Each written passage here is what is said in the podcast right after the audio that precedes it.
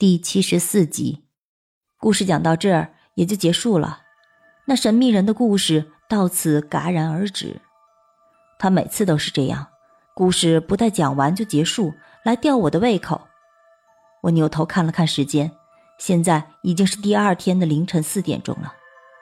我从椅子上站起身来，缓缓地伸了个懒腰，而后从口袋里，而后从口袋里拿出了烟盒，给自己的嘴里送了根烟。而就在我点着火，刚刚抽了两口的时候，口袋里却再次传来了震动声。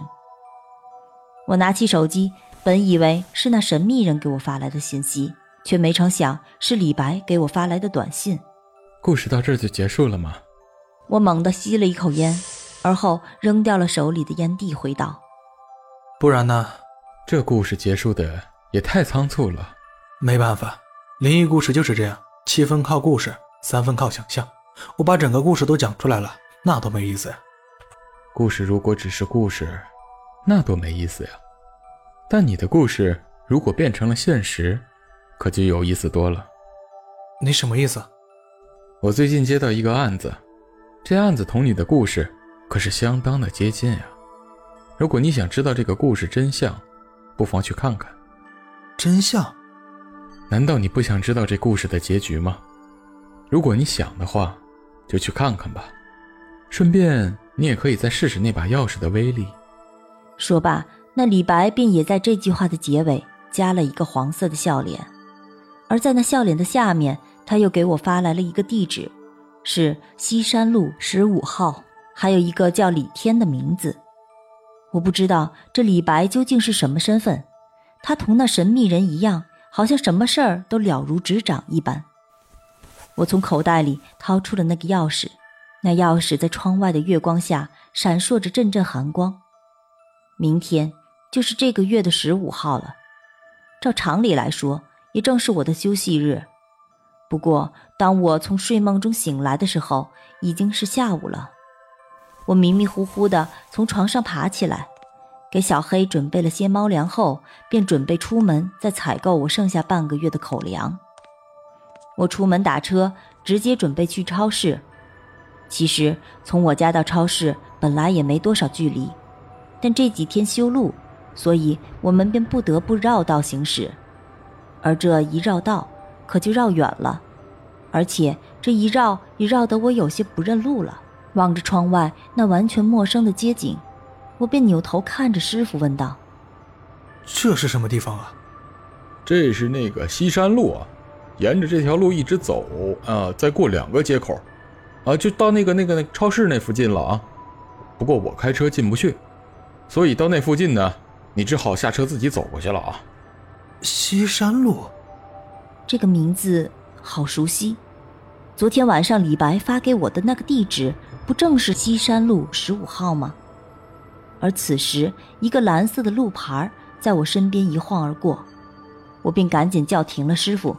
沿路下去找那个所谓的西山路十五号，这西山路距离市中心还是有些距离的，不过这里也算不上是城郊，只能算是鱼龙混杂的城中村吧。我是在一个站牌处下车的，下车以后便看到这西山沿途都是一排排的六层小楼，而这每一排之间只有一个两米多宽的巷子，人们来来往往，都穿梭在这些巷子当中。我沿着那一排排的巷子往前走，这没走多远，便看到那故事中热闹的夜市。虽说此时正值夕阳斜下的时间，但这夜市之中却依然人来人往，十分热闹。没有错了，那西山路十五号应该就在这附近，而且故事中的房子是那种独门独院的小二楼，所以我便很快在那夜市附近的一片居民区中。找到了那栋小楼。我找到那里的时候，眼前的房子同我的想象中完全不同。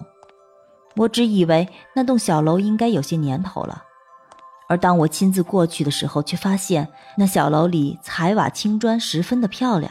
此时的小楼前院门紧闭，所以我只好探着头朝门缝里张望。而就在我向里张望的时候，身后却突然传来一个冷冷的声音。你找谁？这突然响起来的声音吓得我真是一哆嗦。我猛地一回头，却看到一个身穿黑色运动装的男孩，正满脸木讷地站在我身后。那男孩的脸上没有任何的表情，眼睛里也没有任何神采，他就这样呆呆地站在我的身后看着我。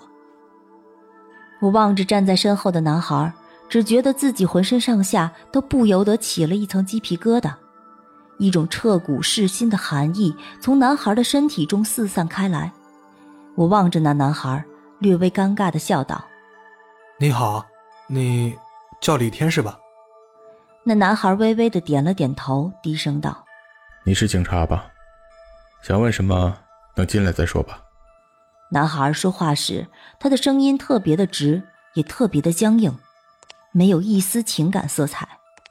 他缓缓的走过我身边，拿钥匙打开门后，便自顾自的走进了院子里。丝毫都不在意此刻站在门外的我。